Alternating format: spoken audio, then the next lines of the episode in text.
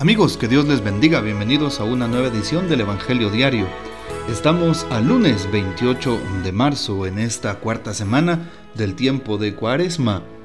Justamente hoy recordamos en la liturgia a San Gontrán.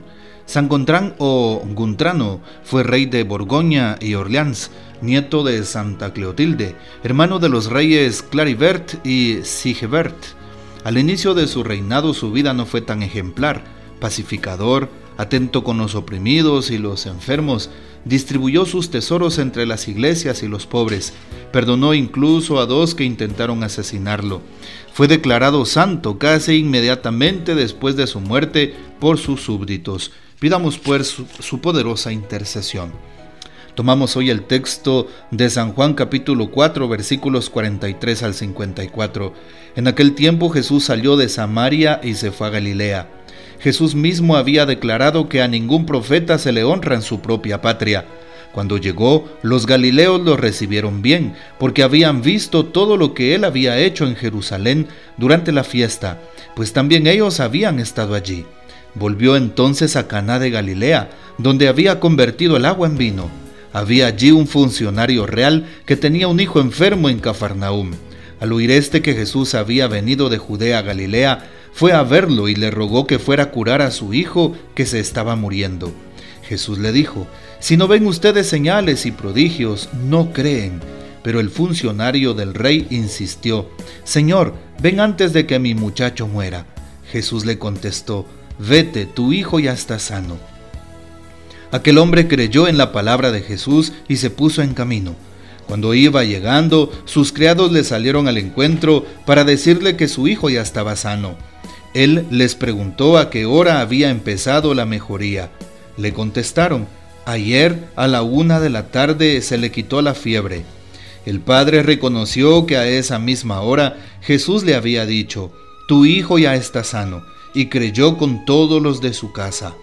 Esta fue la segunda señal milagrosa que hizo Jesús al volver de Judea y Galilea. Palabra del Señor, gloria a ti, Señor Jesús.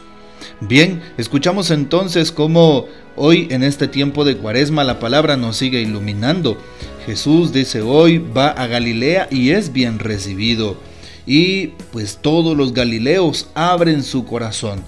Evidentemente ellos sabían lo que había sucedido en Jerusalén y los signos que Jesús había hecho en aquel lugar. Luego de estar allí, se va a Galilea y regresa a Caná, donde había convertido el agua en vino, nos dice el texto bíblico de hoy. Recordemos las bodas de Caná. Un funcionario real, un funcionario del rey, eh, pues va con Jesús, que regularmente es eh, alguien que pertenece al mundo romano, una persona que tiene su fe puesta en otra cosa, pero hoy le pide a Jesús con insistencia, hoy logra reconocer la fe en Jesús, hoy hace esa profesión de fe. Todos los domingos que vamos a misa también hacemos nuestra profesión de fe a través del credo. Ojalá que tú te sepas el credo de nuestra Santa Madre Iglesia. Creemos en Jesús, creemos en el Padre, en el Hijo, en el Espíritu Santo, en la fe de la Iglesia. Claro que sí, en María Santísima, en los santos, en la Eucaristía, sacramentos. Hoy, aquel hombre hace su profesión de fe en Jesús y le insiste para que vaya a curar a su hijo. Y evidentemente cualquier padre de familia que ame a sus hijos hará hasta lo imposible por tal de que sus hijos se curen y vivan si se encuentran muy enfermos. Eso hace aquel hombre. Aquel hombre por una necesidad conoce a Jesús y después se va con la convicción de que Jesús hace las cosas imposibles, las hace posibles. Aquella enfermedad que se supone que era incurable, la sana, hace algo imposible para los médicos de aquel momento. Y el hombre empieza a creer, deja la duda, deja la incertidumbre y empieza a creer en Dios. ¿Será que estoy creyendo en Dios? ¿Será que no he dudado de mi fe? ¿Será que no he dudado de la presencia de Dios en mi vida? ¿Será que no he dudado cuando pido en mi oración? ¿Será que no he puesto en cuestión las cosas que me están sucediendo? ¿Acaso no viene todo de Dios, tanto lo bueno y lo malo? Sobre todo las pruebas que nos vienen y sobre todo las bendiciones que se nos dan. Hoy dice el texto bíblico, si no ven ustedes señales y prodigios, no creen. Es decir, Jesús les eh, señala especialmente a aquel hombre que si no ve la señal de curación de su hijo, pues no creerá en Jesús. Pero aquel hombre cree, y lo dice el texto bíblico, creyó en la palabra de Jesús y se puso en camino. Hoy le pedimos a Jesús que aumente nuestra fe, que nos ayude a creer en Él y a confiar.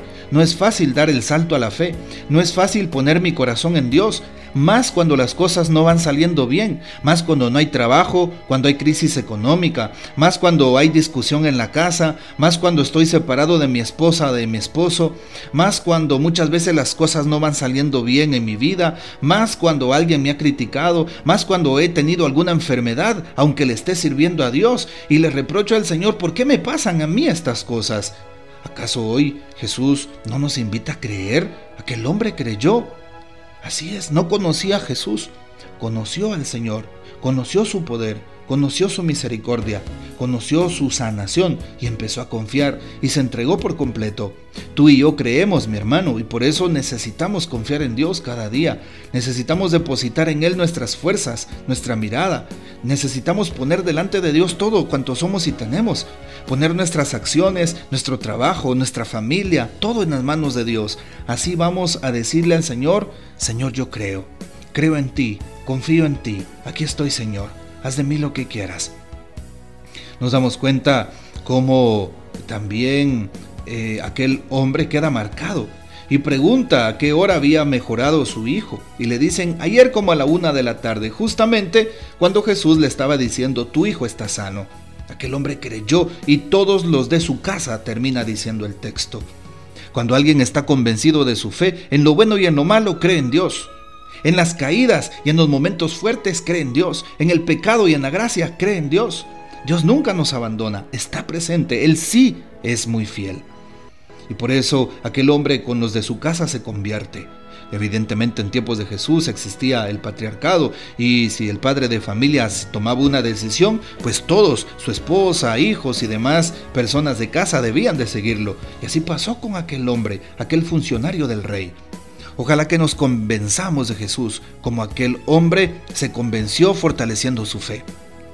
Jesús está con nosotros y no nos desampara. Esta fue la señal milagrosa, la segunda que hizo Jesús al volver de Judea a Galilea, dice hoy la palabra de Dios, y muchas más señales milagrosas hará Jesús en tu vida si crees. Así es, Jesús hará signos tan evidentes que incluso estarán fuera de la lógica humana si realmente proclamamos nuestra fe en Él, si realmente abrimos nuestro corazón. Que el Señor nos bendiga, que María Santísima nos guarde y que gocemos de la fiel custodia de San José. Y la bendición de Dios Todopoderoso, Padre, Hijo y Espíritu Santo, descienda sobre ustedes y permanezca para siempre. Amén.